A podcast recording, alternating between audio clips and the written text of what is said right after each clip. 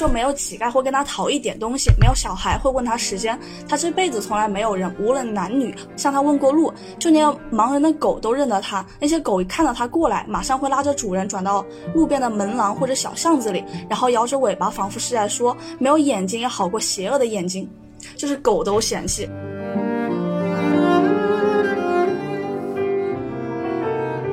海斯特尽其可能去安慰他们，为他们指点迷津。他还用他自己的坚定信念，使他们相信，到了某个更光明的时期，在世界为此做好了准备的时候，在超脱罪恶并与上帝的意念和谐一致的时代，必将显示一个新的真理，即男女之间的全部关系将建立在一个双方幸福的更可靠的基础上。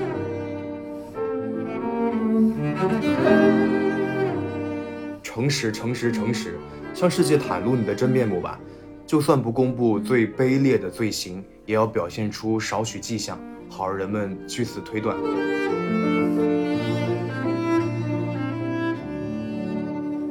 大家好，我是读这个书读的举步维艰的七七。大家好，我是四个小时就看完了的 Saki。你好，我是王离子。我们最近在读《红字》，如果你细心，你可以发现我们的。这单期封面就是一个《红字》这本书的封面。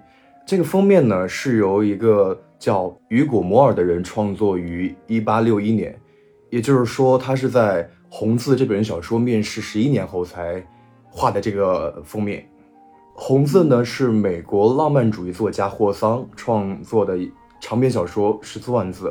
他也是美国心理分析小说的开创者。也是美国文学史上首位写短篇小说的作家，被称为美国十九世纪最伟大的浪漫主义小说家。他是第一个写短篇小说的，对，是美国第一个写短篇小说的。这个霍桑啊，他很小很小的时候，父亲就去世了，然后他就和他的母亲一起从那个马萨诸塞州的家里回到了他外公家。他外公家在萨莱姆镇。霍桑从小的性格就如同。历史上其他非常厉害的名人一样，有着性格孤高自诩、高傲，同时也顾虑猜忌很多。他为什么会这样？因为他父亲就很少就 就去世了嘛，可能缺少父爱，可能在一个母亲抚养的过程中，可能缺少父亲的那种父亲这般的什么之类的吧。嗯，他有兄弟姐妹吗？他们家就就剩下他母亲和他了。对，但是他还有一个外祖父，就是他。妈妈的父亲，嗯，就他很小的时候父亲去世，就和只有母亲的一种生活氛围，可能让他内心就有一种似乎是缺少父爱的。他用的那个词是孤独的、痛苦的心理动态。嗯，他对很多社会公共事务都没有什么兴趣，然后对资本主义经济发展什么也不太理解，就是为什么他发展那么快呢？哦，霍桑会在《红字》里描述到宗教，可能也和他的。呃，外公是基督教的清教徒有关系，因为他从小父亲去世，然后就在一个这样个家庭里，肯定会受到偌大的影响。哦，那我有一点点明白了。如果你这么说的话，这个背景我之前还不知道啊，就是他的祖父就是清教徒是吗？然后清教徒的话又是一个，嗯，就是遵循这个圣经啊，然后非常虔诚，生活又是特别循规蹈矩、特别圣洁的一个教派。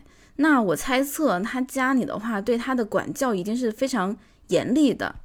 我记得这个小说里面有有一个地方提到，他总是在写，就是教派里面一些人、一些大人物，看起来就表面上看起来似乎为人非常的清正，但是实际上背后却做了很多龌龊的事情。我记得那个地方还写到什么一些表面上看起来很圣洁的妇女，嗯。看到了我们主角都要骂几句的那种妇女，啊，背地里其实做着和我们主角一样的事情，曾经做过的一样的事情，嗯，有可能是他的家庭的这个环境让他有这么一种感觉吧，他才写出了正反两派，表面上要遵循这个教这个教义，还不能说他不好，然后背地里却发现了很多他想反抗的这种感觉吧。我继续讲他的生平，就是霍桑，他在一八二五年，也就是他差不多二十一岁的时候，是在一个波登大学毕业，然后又又回到他萨莱姆的外公家。红字就是在这个时候开始创作或者有一点点想法了。他在老家期间写了有几十篇故事和短篇小说。快进到一八三九年，也就是霍桑大概三十五岁的时候，霍桑就去到一个波士顿海关工作了两年，进入了一个叫做布鲁克农庄的地方。他接触了一种主义，叫做超验主义思想，而且也认识了两位大家，他们也是这个超验主义思想的代表人，一个是爱默生，一个是梭罗。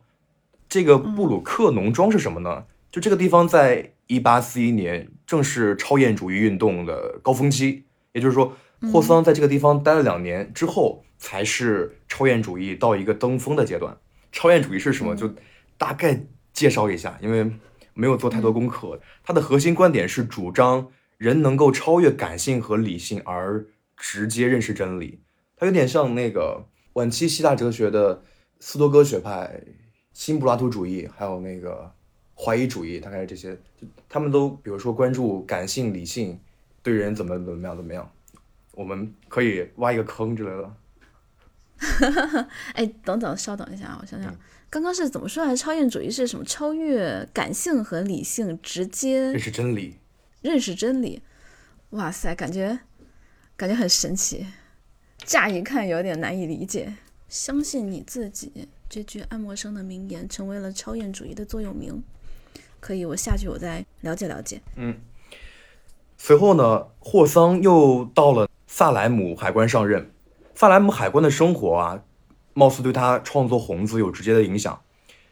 就是《红字》的出版也让他在美国的文坛上有了一个一定的地位，也给后世很大的影响。网上评价啊，说霍桑被评价为一个生活的旁观者。这一人生态度决定了他对人的内心心理活动的兴趣和洞察力。他深受原罪思想的影响，而且他认为原罪是世世代代相传的，就是他想倡导人们可以以善来清刷罪恶、净化心灵。但是我认为啊，嗯，这好像也是佛教的概念吧，就是你做了一万个善事，也不可以抵一件恶事，就是不能相抵。你做了是做了，但不能相抵的一个概念。他确实，他确实是很有负罪感。他的名字是是霍桑嘛，Hossam。他在自己的姓氏前面加了一个 W，他本来是 H A T H O R N E，他加了个 W 变成了 H A W T H O R N E。嗯，就是以示区分于有原罪的祖先。听说这个罪恶问题是霍桑很多作品里面经常出现的主题，嗯，包括我们红字。有一点吧，其实我不是这么喜欢去挖作者的生平。我感觉就是，如果我是一个作者，然后就是我可能只希望大家关注我的作品，而不是去可能扒我我爸、我妈、我爷爷、我奶奶怎么样。就 我觉得，如果我我是一个作者，然后我写出这种文字，然后后面后世在就是在挖我的生平，说啊，你看，你看他可能就是一个单亲家庭，所以他不快乐。你看他怎么怎么样，我就觉得有点残忍。当然，可能你可能是一个公众表达者，这可能就是你必须要承担的义务吧。嗯，有道理。不过对于我的话，我是，嗯，看到他这个作品，我就会想去了解他作者是发生了些什么，促使他写出来这样子的作品。我是抱着这样子的想法去找这个霍桑的背景。好了，我给霍桑道歉了。不是不是，他可能不介意，他可能很开心，还有人记得他吧。确实。这个故事发生在十七世纪的中叶的某个夏天，女主叫海斯特·白兰，她穿着一件自己缝的带有一个红字 A 的衣服，站到了一个行刑台上，然后准备接受台下非常非常多的民众，还有一执法者，也就是一些牧师他们的询问。询问的问题就是一个：你父亲的孩子是谁？你孩子的父亲是谁？哦，真有意思。你孩子的父亲是谁？我们来读一段原文中霍桑是怎么描述这群居民的。我也是特别喜欢霍桑在一开始描述这群居民的样子的句子。一群男女聚集在一座大木房前，男人们蓄着胡须，穿着深色衣服，戴着灰扑扑的尖顶帽；女人们有的戴着兜帽，有的则什么都没戴。木房的大门用厚重的橡木制成，门上布满尖利的铁钉。我其实觉得这个作者写作的方式很好，就是他并不是像一个悬疑小说一样，就是是在故事结局才阐述那个凶手是谁，而是直接非常明显的，但又隐喻一点的告诉你凶手就在那儿。我同意，这个我确实同意。我昨天在群里面也说到了这一点，就是这个这个小说啊，它总是谜语人，他含羞带怯的、半露不露的告诉你一些事实，但又不直接告诉你，不直截了当的告诉你说，站在那个地方看着这个刑场的人就是我们女主的原丈夫，他不告诉你，他要先通过女主回忆以前她和丈夫的生活。然后回想当时她的那个丈夫是一个什么左肩低还是右肩高的那个，呃，什么畸形人。然后现场看到了远处有一个人，然后长得特征一模一样啊。通过这种不直接告诉你的方式，让读者来猜这个人会不会就是那个谁。而且作者是用海瑟白兰看到那个人的视角说说，罗杰医生在当时是正在和一个本地人。因为罗杰医生是刚刚来到这个地方，他算是一个外乡人的身份。嗯，这个海瑟白兰呢，就是罗杰医生的妻子，结发妻子。但是好像是发生了一些事，所以他们夫妻想换个地方生活。然后男方还有点事儿，准备后脚再去，女方就先去了。结果很多很多年没有信来，然后女方生下一个孩子。镇上所有的人貌似都知道这个海瑟白兰是有夫之妇，但她的丈夫没有在那儿。这个孩子是怎么诞生的呢？由此就开始了开头说的。海斯特站在行刑场上听候询问发问的那个场景，你们是喜欢他这种就是没有告诉后面要猜的这种情节是吗？他好像也不是让别人猜，他好像就是告诉你了，但是又挺隐蔽的告诉你。我想问一下，你们看这个版本没有一个主要人物表吗？啊，有，我这个有。对呀，他是全都说了呀。他这个主角就这四个，然后他们的性格特征，他所经历的事情，然后连结局谁死了谁没死都告诉你了呀。哎，我想知道这个主要人物表是只有我这个版本才有，还是你们的版本都有啊？这是这个小说就就我给你看的同一版，没有看到哦 嗨，我不知道啊，就很奇怪，就严重剧透。确实，这个人物表真的严重剧透。他已经告诉你那个牧师都死了。对，哎，我的天！而且他还告诉你那个什么，他的老丈夫就装成什么医生去跟那个牧师勾搭，全部都说了。哎，但是但是但是我看了这个主要人物表，我对他们三个人有一个。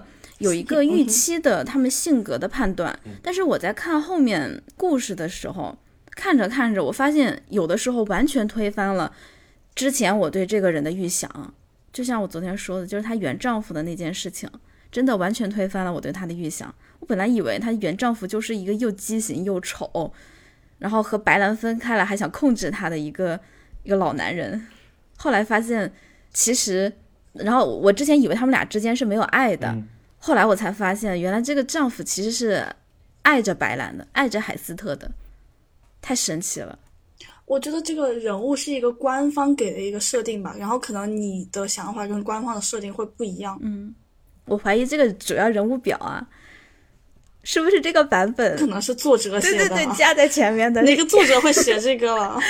是译者写的吧？猜测的。我没有看到那个我的那个版本有这个东西。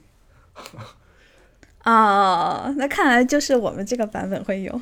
刚才 Saki 说到，那那些女人，这个场景里面的女人，那些民众，他们可能现在在指责这个海斯特白兰，然后自己私底下也会做一些跟他一样的事，有可能。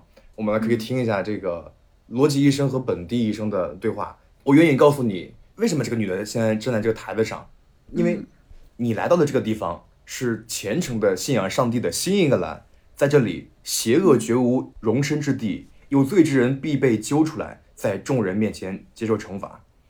我对这这一段的理解是，他他他这段就是交代了，交代了这个陌生人，就是这个麒麟根斯她原丈夫和海斯特之间的关系。嗯，你是指这个第三章吧？有一段，对，他们之间的对话。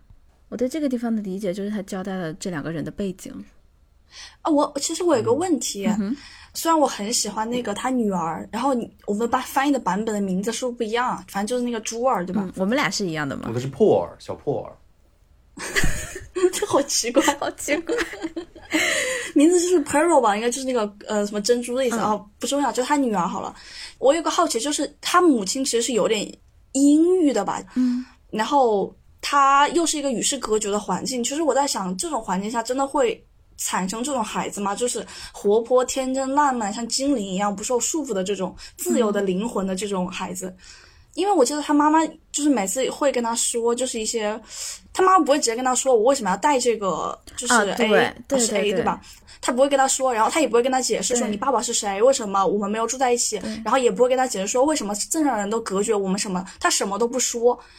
但是他们又生活在一个又清贫的环境下，然后我真的无法想象说这个孩子他成长出来的性格是这样的，还是说其实这个孩子是一种上天的礼物，就是送给就是这个啊饱受折磨的女性的。但是我也觉得，哪怕是一个嗯她可能刚出生来是一个活泼的女孩子，但是她在这种环境下一定会变得阴郁，或者说变得比较深沉。啊，所以我我觉得这点还蛮奇怪的。你理解的朱儿，你觉得朱儿是个什么样子的性格？我觉得如果我是我，然后我在那种生呃这种环境下，我可能会变得怯懦，因为我如果想跟别人玩，嗯别人拒绝我，我可能就不敢去跟别人玩了。然后如果别人骂我，我可能只敢低着头走掉。对，然后我也不会这么活泼可爱。对对对，哎等等，我是想问你在就是这个《红字》这本书里面，你觉得《红字》这本书里面的珠儿是一个什么样子的性格？纯粹的纯真无瑕吗？永远对人抱有善意吗？并不是啊。嗯，因为我我对他有一个性格的这个，我我确实想过这个问题，所以我先问问你啊。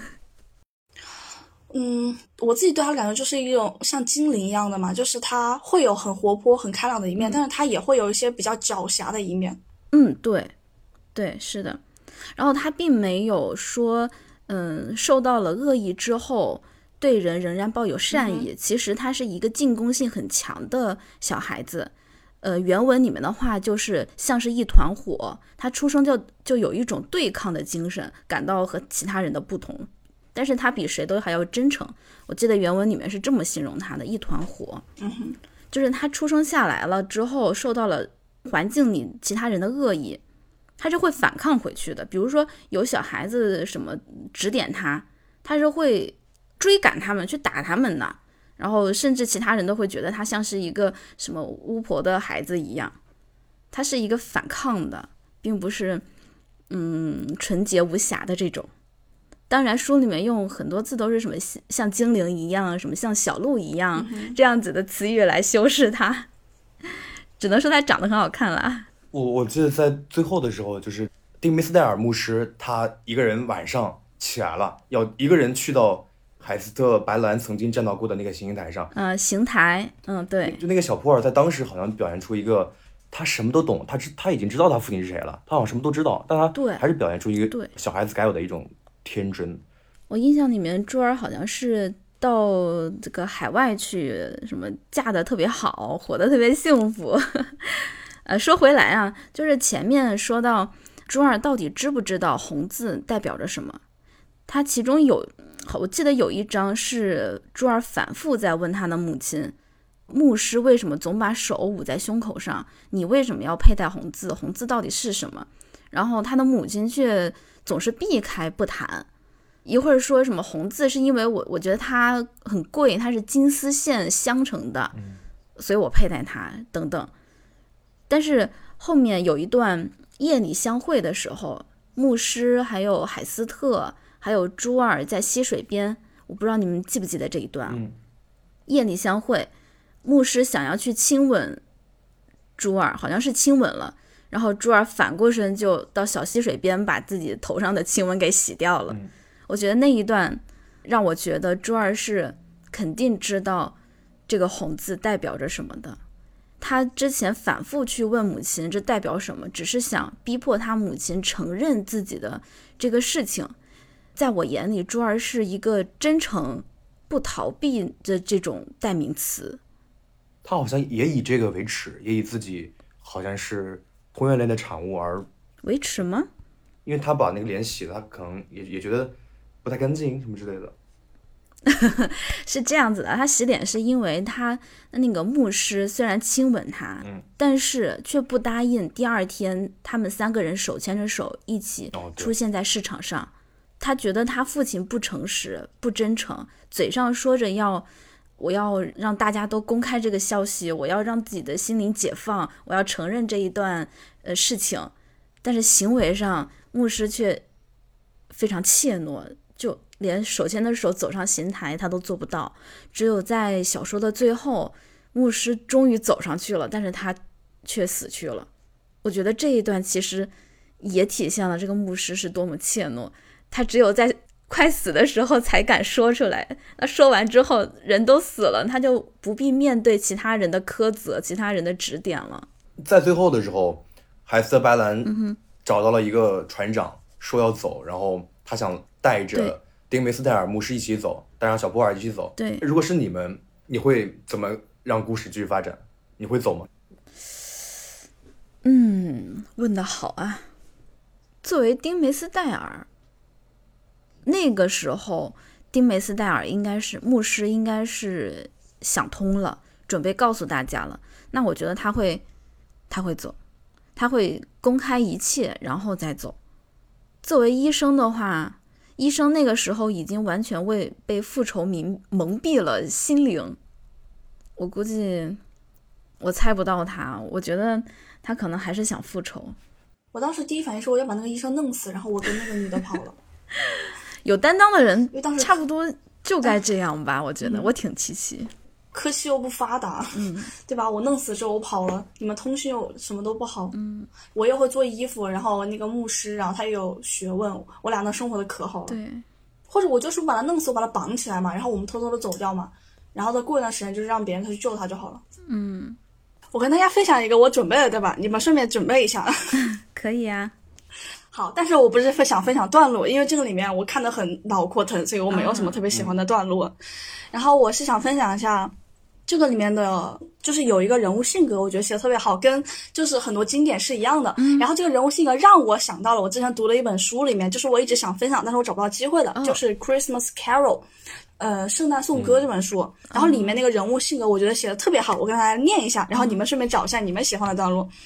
他就讲这个男主，就说他其实是一个特别吝啬，然后在各个方面就是道德上的贼败坏的一个人。然后他怎么受到了那几个精灵嘛，是三个精灵的一个影响，然后怎么变得就是特别的慷慨大方，然后理解了圣诞这个节日真正的含义。然后他前面就是要把这个人物性格就写的贼坏贼坏，让你觉得他后面的一个转变是。特别能打动你的，然后他开始是这么写的，他说他像打火石一样坚硬锐利，从来没有钢铁能从打火石擦出一丝慷慨的火光。他像老蚌一样神秘，自主什么独居。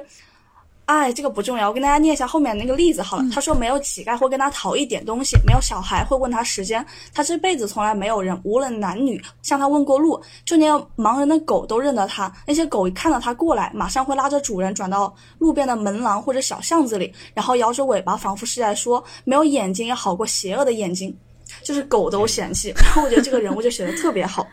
哦，哎，那他和那个红字里面哪一个像啊？我没有觉得哪个像，我是觉得他写的特别好，就跟红那个红字里面不是有个前言吗？嗯，然后前言里面有写一个那个老海关，嗯，他那个人物特别好。嗯，那个前言其实和红字是两本不同的书。啊，嗯，这样，他说老海关，他就写说这个这个老海关他。罕见的完美的身体素质，恰到好处的智力，加上掺入了微不足道的道德和精神成分，后面两个品质恰好足以使这个老者不至于沦为一个四足动物。他没有思维能力，没有深沉的感情，也没有令人讨厌的多愁善感。总之，除了一般的本能以外，一无所有。我觉得这个人。你可能不会想跟他成为朋友，但他可能一定是一个很好的同事，你知道吧？就是他没有什么深邃的思想，但是他的体力和脑力又足够完成他的工作。我就觉得啊，这个人是人物写的真好。嗯，默默的干活。我要是老板，我肯定很喜欢这样子的员工。对啊，他没有思维能力，所以他不会反抗；他也没有深沉的感情，所以他不会天天 emo，你知道吧？就很好。嗯，我选片段是第二章的市场那一片段，就海斯特白兰的针线活。那个在中国叫女红嘛，他说这个功夫很好，女工哦，女工，他那件带有红字的衣服是她自己给自己制作的嘛，然后她站在那个行刑台上，一位女性评价道：“她的缝纫功夫不错，这点可以肯定。但除了这无耻荡妇，有哪个女人会挖空心思的显摆这点能耐呢？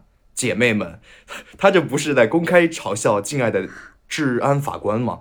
尊贵的先生们处罚他，他倒反以为荣。”有三个人说啊，然后另外一个铁面无情的老女人嘟囔道：“要是把海斯特女士的华丽长裙从她娇嫩的肩膀上扯下来，那才痛快。至于她缝的稀奇古怪的那个红字，我倒愿意给她一块我犯风湿时裹的法兰绒布，做更好的。第三个人更狠了，他说的是，别让他们听见她缝的那个红字，每一针都扎在她心上。我们之前也说到了那个丁梅斯戴尔牧师嘛，说他他的心前明明没有那个红字，但他心却在痛。就好像这个红字是扎在这个丁贝斯戴尔身上了，心上了。嗯，我分享两个段落吧。这个是我回顾了自己做的这么多笔记里面，我提到的两个文眼，是我觉得这本小说的两个地方，两个文眼。一个是第十四章，十四章，海斯特重新有了勇气去见原来的丈夫，向他揭穿这个秘密，坦白自己的内心。他说：“我一定要揭穿这个秘密。”海斯特坚决地答道。他必须看清你的真面目，然后怎么怎么怎么怎么样。至于他美好的声誉和他在世上的地位，这个他指的是牧师啊，甚至他的生命毁坏还是保存，那全在你的掌握之中。我呢，那个红字已经使我皈依真理，虽然这红落铁落的真理把他烫进了灵魂，我也再看不出他过那种可怕的空虚生活还有什么好处，以致我要。卑躬屈膝地祈求你开恩，你愿意怎么对他就怎么对他好了，反正对他没有任何好处，对我也没有任何好处，对你也没有任何好处，对小猪儿也没有任何好处。我说这一段是他的文眼，为什么呢？因为我觉得他在前面几章里面一直不肯面对自己的内心。我指的是海斯特啊，嗯，他还是会觉得屈辱。其他人对他的责难，他还是会觉得屈辱。但是这个十四章这一段，他已经想通了，他已经非常平静了，他已经接受了这个现状，并且愿意去面对真实的自我了。他同时也看到牧师这个人，为了自己的面子啊，为了自己的地位，保留自己的地位不肯说出来嘛，所以让自己精神陷入自我责难的境地。他会觉得。牧师这种生活方式已经就是可怕的空虚生活，已经没有任何好处了。这一段的转变啊，我觉得是全文里面整个故事发生，哎呀，挺大的转变的吧。我这个语言能力有点欠缺，这是其中一个。还有一个文眼是第十七章，总共好像就二十章左右吧。这个十七章已经在很后面了。这一段是海斯特和呃牧师的私下见面。海斯特对牧师说：“你为什么还要和从前一样，待在那些吞噬你生命的痛苦之中呢？痛苦已使你软弱无力，丧失了意志和行动的力量。痛苦还要使你失去悔改的力量。起来，走吧。”说完这一段，嗯，后面就是他们决定要袒露自我，然后重新生活。像七七前面说的，换一个地方重新生活，不就解决了一切事情吗？嗯，所以我认为这一段也是全文一个很大的转变。两个文眼分享给大家。啊，我有一个问题，就是女主这个地方已经想开了的话，她其实为什么？嗯，就她肯定这个想开的过程不是一下子就实现的嘛？可能她这桩已经想开了一段时间了，那之前为什么自己没有走呢？为什么一定要就是男主？向她提出了这个，就是你帮帮我，你帮我把这个男的搞死，就是把他弄掉，然后他才说那我们才走。然后这个是牧师开了口之后，他才愿意跟他一起走的。就是为什么他之前没有自己想过去走，或者说主动去找牧师，然后就说哎我们走掉。嗯，我觉得海斯特他是走不走对他来说没有任何的区别，他走是为了牧师。就是前面这十四章啊，海斯特已经慢慢的从惧怕红字到了。平静的面对红字，他在这个城镇里面生活，和他不在城镇里生活，对他来说已经没有什么两样了。嗯，我记得小说后面啊，有一些描写提到，城镇里的居民已经渐渐的习惯了他佩戴的这个红字，对他的红字反而已经没有觉得是一个呃什么屈辱的象征了，已经变得怎么慢慢的接受他了。而且海斯特这些年来做一些慈善啊、接济啊这种工作，呃，为自己赚得了很多的名声。这个城镇已经非常能够接受他了。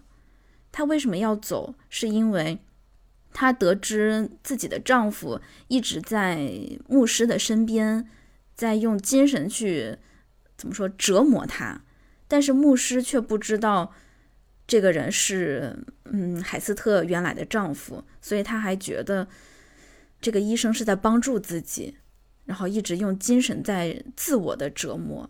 她是想用走这个行为帮助牧师，就是面对自己，再加上离开这个环境。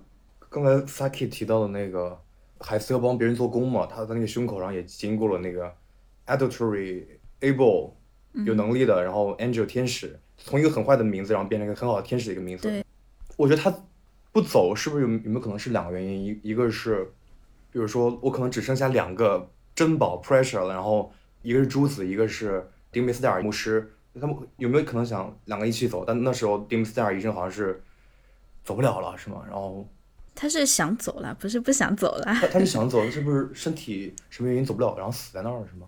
对，最后是死在刑台上了。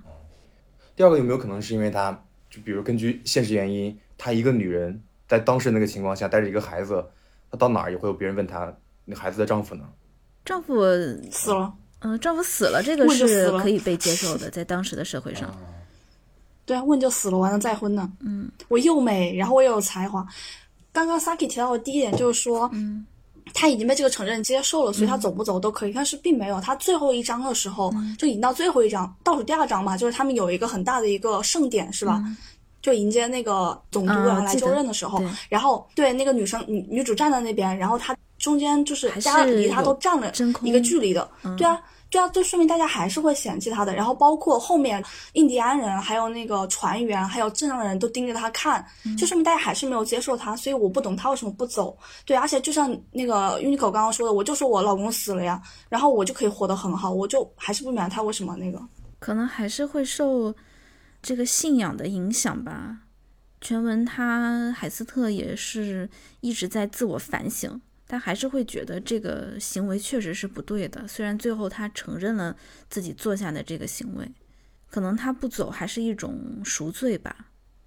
啊，那你们觉得这个作者啊，或者说当时那个情况下，这个海瑟白兰，因为他最后后面的时候总结了一段话，说诚实，诚实，诚实，向世界袒露你的真面目吧。就算不公布最卑劣的罪行，也要表现出少许迹象，好让人们据此推断。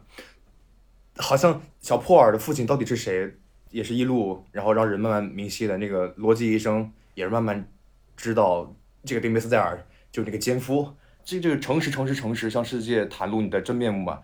我不明白是作者想让这个那个海瑟白兰承认吗，还是不想让他承认？想的吧？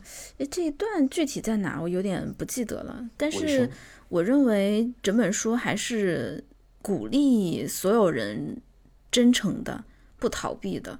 所以听你这一句的话，我觉得还是想让海斯特诚实的。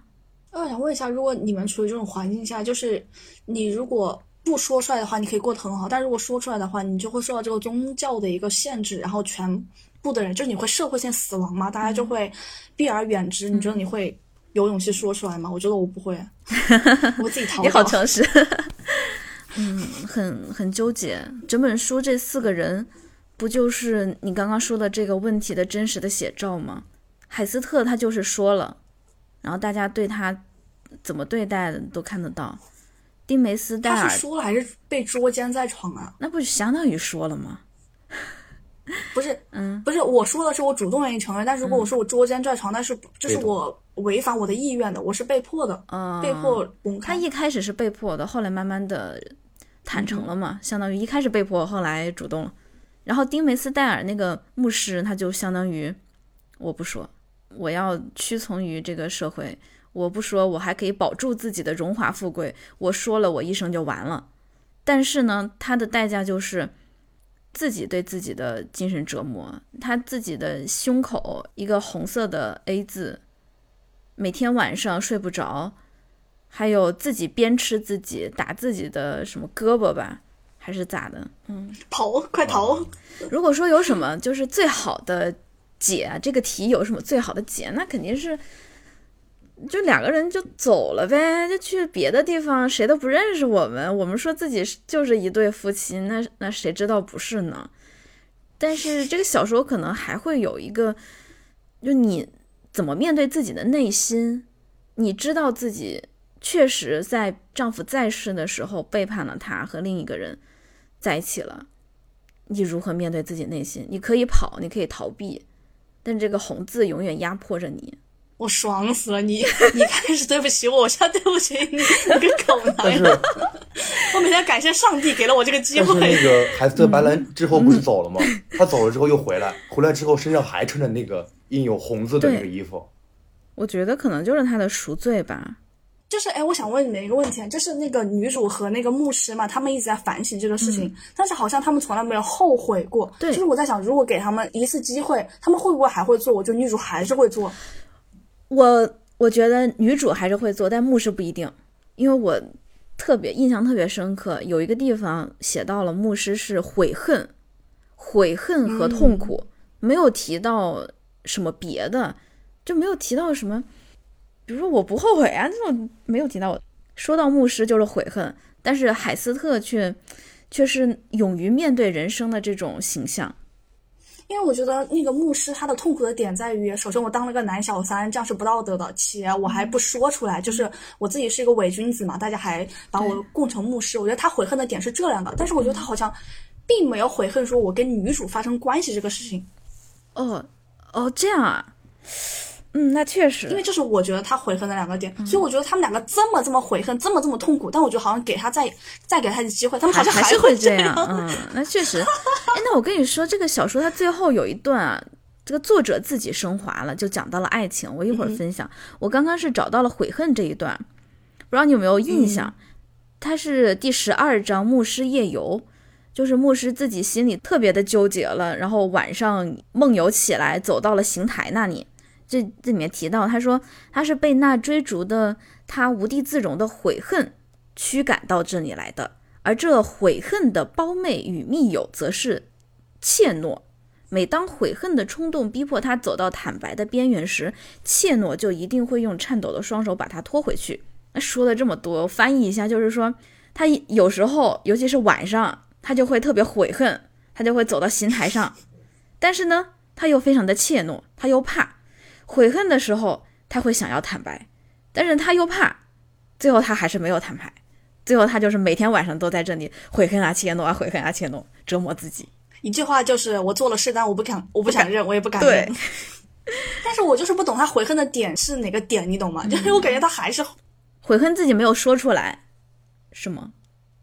你说他其实不是悔恨，我不该跟他上床，呃，不该跟他发生性关系。嗯，确实他没有说悔恨的点在哪里。嗯，我之前以为他的悔恨是悔恨这所有的一切，包括从头开始，包括当初我就不该跟他认识，不该喜欢他，不该跟他发生关系，不该生下这个孩子，我也不该不说出来，我不该这么这么多年我都披着这个伪善的外衣，让自己这么折磨，所有的悔恨。我当时是这么理解的，让我想起《武林外传》那个，我当时就不该嫁到这里来，我就不该看这个客栈。我我们会发现，这本书里好像除了小普，呃，可能也包括小普尔，好像都带着一种，嗯哼，似乎原罪，就是海瑟白兰、迪姆斯戴尔他们婚外出轨这样的罪，他们是有罪的，他们不是一个全善的好人。罗辑医生他也犯了罪，他一直在折磨这个医生，或者说，对他。可能没有听过这个海斯特白兰说“我爱你”，然后我们结婚吧，然后没有这个，然后结婚了。一直是每个人物都是带着一个似乎原罪的一个东西，作者在这样写他们，而不是几乎没有一个似乎真的特别好、特别善的一个人存在在这个书里面。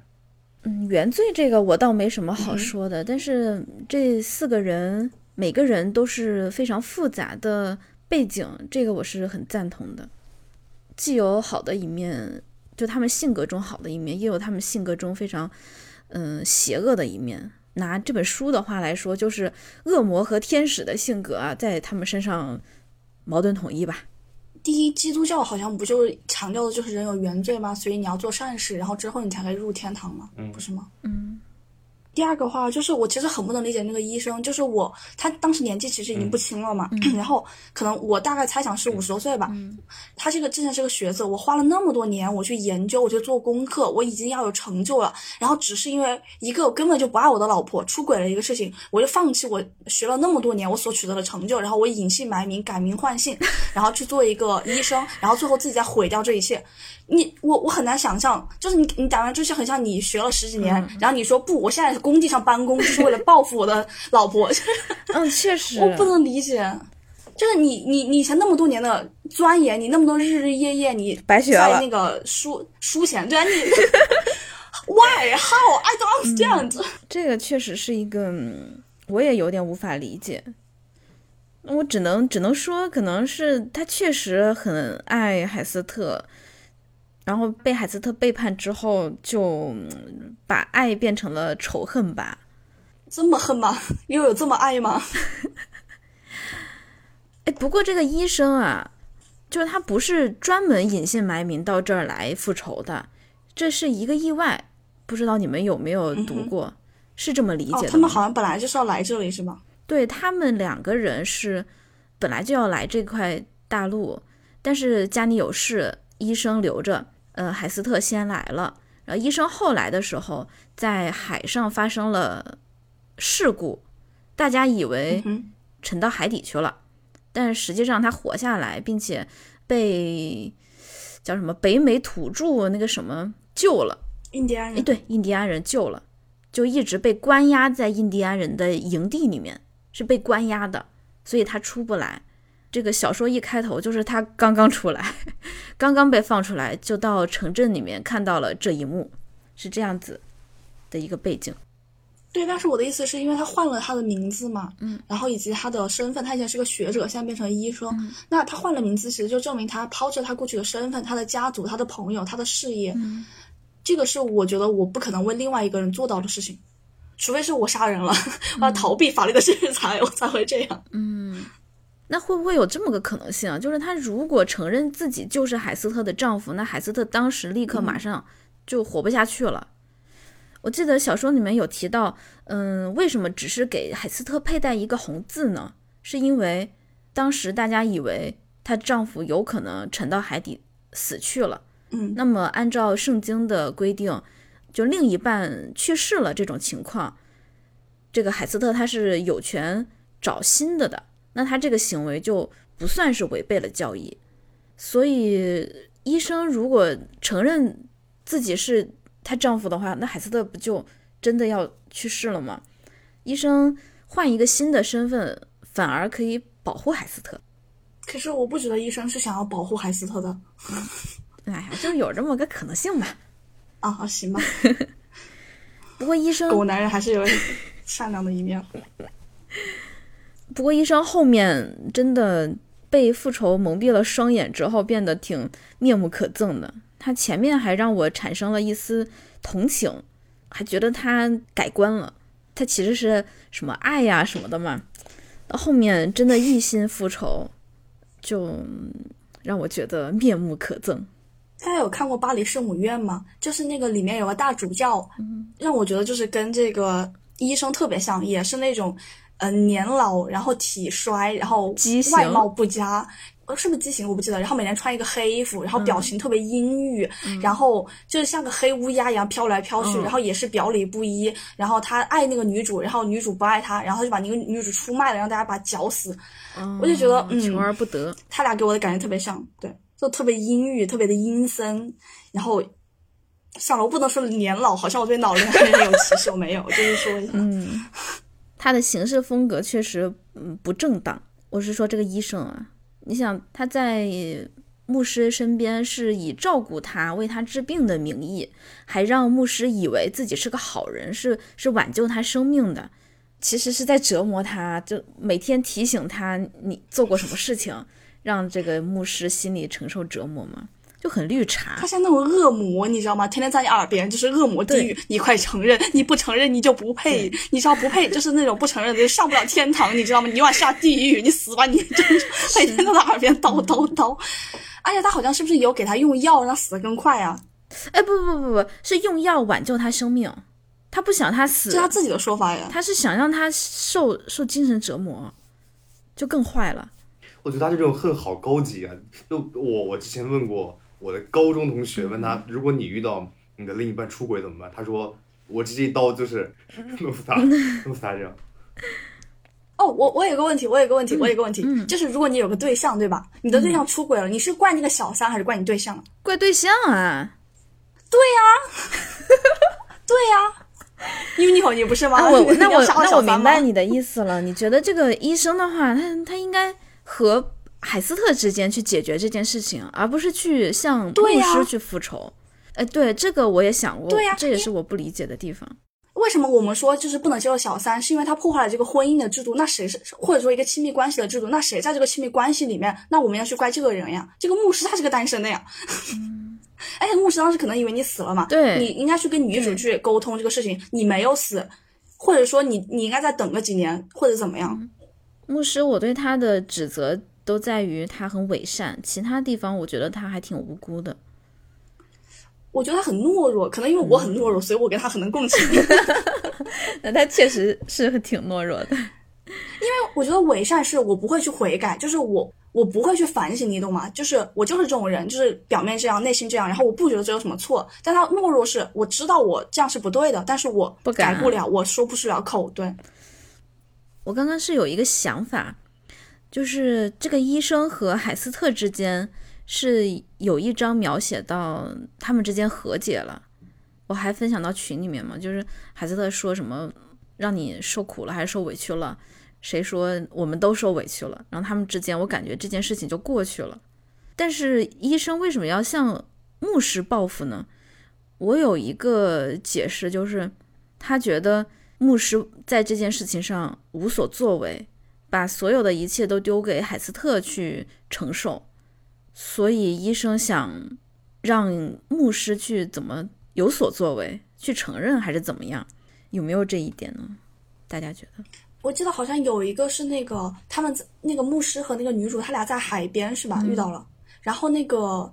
呃，牧师说：“我之所以没有惩罚你，是因为我知道你已经佩戴上这个红字了，然后这个红字的惩罚对你已经够了。嗯，呃，医生和那个海斯特在海边是吧？啊，是有这么一段。哦，他觉得红字可以惩罚海斯特，但是没有人去惩罚牧师，所以他要做那个神去惩罚他吗？就很像那种悬疑小说，你知道吗？我要杀了所有的人，我就是只是为就是我要代表正义。嗯那那回到节目的话，你们觉得在红字这个小说背景下，就已婚的条件下有了新的爱人，是否是错误呢？能否被原谅呢？然后怎样做才是对的呢？你是在问我们本人，还是说如果我作为一个这个角色？呃，本人在我们现在的这个世界里的话，这种已婚的条件下有了新的爱人，是错误的吗？能否被原谅吗？我觉得整本小说其实说的也是这样的一个事情，只是他们的背景和咱们的现在的背景不一样。嘿嘿，我有个好奇是，你如果就是，假如说你有一段亲密关系之后，然后你又有喜欢上另外一个人，你怎么判断你不是只是一个 crush，就是你、crush，就是嗯嗯 anyway，就是你只是一时的一个爱恋，还是说你真的就是我找到真爱了？这个是值得我抛下一切，抛下我现在的爱人，或者是这个稳定的关系，或者是甚至我还有小孩，我要抛掉这一切去跟他一起走，我无法去判断这个事情嘛？我觉得对我来说，我会偏制度方面，就是刚刚的这个问题，它有个前提，就是你已经已婚了。我觉得婚姻的话，就像是一个契约一样，嗯嗯一样，两个人的话，你得是相同的一个相同的条款，你们签下来了，你们要互相对对方负责。这个负责就包括你不能在契约仍然成立的情况下去找其他的人。我觉得已婚的情况下，你可以有新的爱人，前提是你先离婚。就当然出轨是违反这个条约的，比如说跟别人签个合同，甲方乙方的，然后你违反这个条约也要交些什么钱之类的，是这样。对，我觉得婚内出轨啊是违反契约的，是错误的。但是你可以先离婚，你恢复一个单身的状态，你再去喜欢人，再怎么样，我觉得这这就是可以被接受的了。那我有个好奇啊，这个估计也要被剪掉。那这个 threesome 算出轨吗？就是如果我们找第三者，然后我们三个一起玩儿，哦，哎，这个我还真想过，什么时候想的？就是你好像哪天咱们群里面说，嗯，什么男生觉得出轨是一个很正常的事情吗？